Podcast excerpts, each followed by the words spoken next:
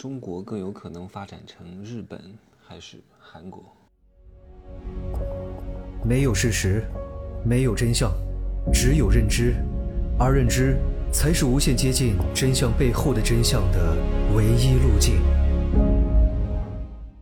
哈喽，大家好，我是真奇学长哈。哎呀，刚刚睡了一个午觉，刚起来。我来泰国两天了吧？我除了去对面的商场吃了点东西，买了点东西，因为这次出来的时间比较长，三十天，所以我很多东西都没有带。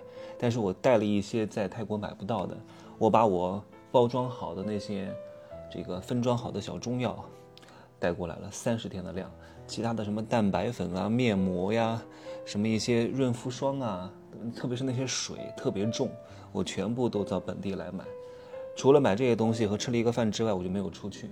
我今天是周五，准备出去一下。哎呀，你别看我全球旅居，到处玩啊，你如果没有强大的自我管理能力，你真的是做不了这些事情的。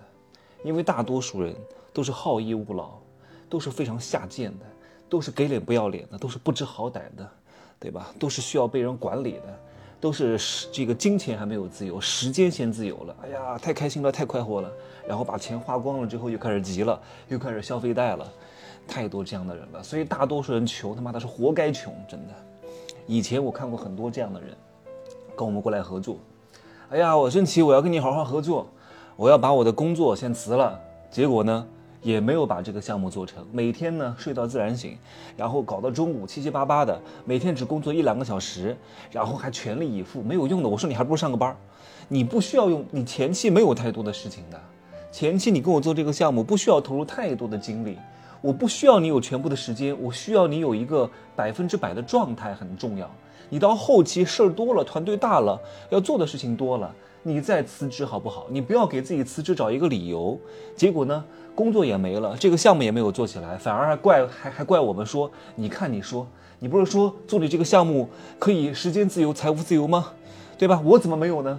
怎么可能？你办了一张健身卡，你就可以把身材练好了吗？你花五十万办一张健身卡，你身材也不会好。你花一百万办一张健，你，哎呀，我现在有点激动。你花一百万办一张健身卡，你也得动啊，各位。哎呀，我今儿把这个音录了，我就得出去潇洒一下，请五个人来同时给我按摩。好，我接着说什么哈？我怎么感觉到我没什么力气了呢？运动完没什么力气。好，呃，各位觉得？日本和韩国哪个比较厉害？中国是有可能发展成为日本，还是有可能发展成为韩国？来，各位先思考一下，好吗？首先，你去分析一个问题哈，你要知道，这个叫什么？日本的核心产业是什么？韩国的核心产业是什么？啊？为什么日本的很少去造电动车？嗯，你想过这些问题吗？因为日本的很多经济拉动啊，至少有百分之五十的经济增长和它的 GDP 都是和燃油车有关的，一整条燃油车的产业链，什么丰田啊、现代啊等等之类的。而日本赖以为继的这些燃油车产业正在慢慢的土崩瓦解当中。你看现在国内的人买车，很少会买日系的燃油车。对吧？就算买燃油车，也是买美国的什么林肯啊、路虎啊，或者是什么奔宝奥啊，对吧？很少会买什么现代、丰田、凯美瑞等等之类的什么日本的燃油车吧？因为与其买日本的燃油车，还不如就买什么比亚迪、什么小鹏、蔚来，对吧？开的也方便、舒适，还省油，何必要买你日本的那一二十万的车呢？所以，作为日本引以为傲的整个燃油车的出口量呢，正在年年的下滑。但是很多人还是有路径依赖的啊。以前觉得日本哇太辉煌了，亚洲四小龙之首，对吧？然后呢，辉煌过。但是未来一定是这样吗？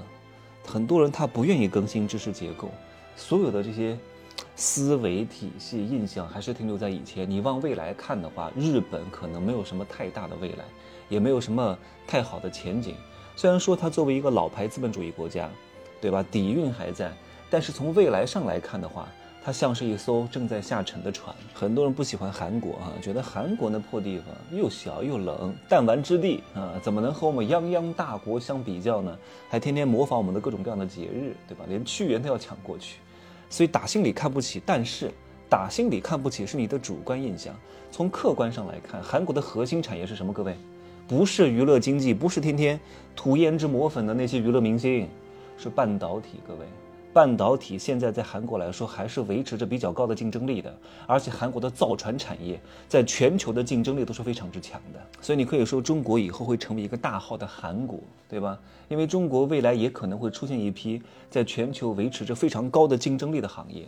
但是如果你说中国是未来的日本，你不就就等于在骂中国吗？说中国未来是没有什么太大希望的，对吧？中国还是有可能出现一些能够站在世界之巅的一些有着较高竞争力的企业和品牌的啊，因为毕竟，呃，我们也是刚刚过上好日子啊，没有多久啊。这是我讲的第一个层面。我要讲的第二个层面是什么？就是日本，各位好像觉得这个生育率在逐年下降，各位。日本生育率逐年下降，是在和日本之前比，但是你要去做一个环，就这个环比还是同比，还忘了这个意思，就是你要把它横向对比，和别的国家来比啊。如果你和别的国家来比，什么中国、什么韩国等等之类的，一块来比的话，现在日本的出生率是最高的啊！不要老是停留在以前，说日本的出生率连年下降，那是和日本在比。现在它的出生率是最高，而且日本没有那么卷，韩国非常之卷。我告诉你，你看看那个寄生虫，你就看看那个寄生虫的电影，为什么那么多韩国江南区的家庭去请私人家教，就是因为太内卷了呀。你如果不是韩国名校毕业的，你工作都找不到的。你要想进韩国的什么，那个叫啥，LG 啊，什么三星集团，你至少得是中不是中国是韩国前十名高校毕业的。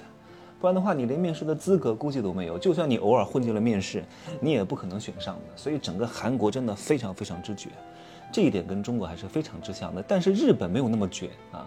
日本虽然不卷，但是日本的年轻人普遍来说非常非常穷，而且没有办法出头。各位，为什么没有办法出头？对吧？你说中国有九一年的聂云辰，对吧？喜茶的创始人身家百亿，有八三年的这个张一鸣，那么多身家。你在日本能举出几个这样的例子？举不出来的，为什么？因为日本它可以躺，有资格躺，为什么呢？因为日本讲究的叫年功序列制，资历越老，薪水越高。你就算年轻人做的再好，你很难晋升的，干好干坏都一样。获得资源的核心是什么？就是熬资历。所以日本人普遍都躺啊。反正我干多干少也晋升不了，就是熬资历差不多就行了，我干嘛这么累呢？而且日企是不会轻易开除员工的，这就给了一些日本的年轻人躺的资本啊，反正也无所谓了，没有一个有效的激励让日本年轻人去奋斗，也因为年功序列制让他们没有奋斗的希望。然后呢，因为日本服务业已经非常非常之细节了，什么寿司之神、面条之神、搓脚之神、按摩之神，各个神都出来了。为什么？为什么如此之细节？还有寿司之神？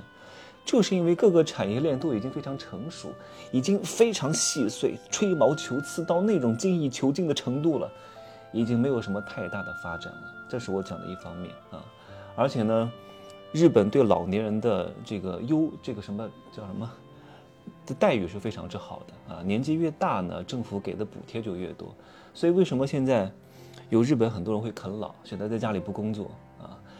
就是因为他们父母年龄大了，钱多了，给了他们躺的资本。但是在中国可以吗？在韩国可以吗？不可以的，都是非常拼、非常、非常、非常内卷的。稍微总结一下，为什么卷？因为你没有资本啊，你的企业不可能养你一辈子，你的父母也不可能越老拿的钱越多，所以这一点跟韩国是非常之像的，而且竞争岗位。越来越激烈，每年毕业将近一千万的大学生，今年更多一千多万，哪有那么多工作岗位啊？僧多粥少，供大于求，只能卷。你不卷怎么办？不卷你就得穷死、饿死，没饭吃，过不上好的生活。嗯，当你越穷的时候，你就会有更多的恶习出来啊，你就开始想着捞，捞偏门儿，找别人骗钱啊，健身，总得找点存在感吧。嗯，就这样说吧，我得出去吃饭了哈。希望各位越来越好啊，多挣点钱吧，拜拜。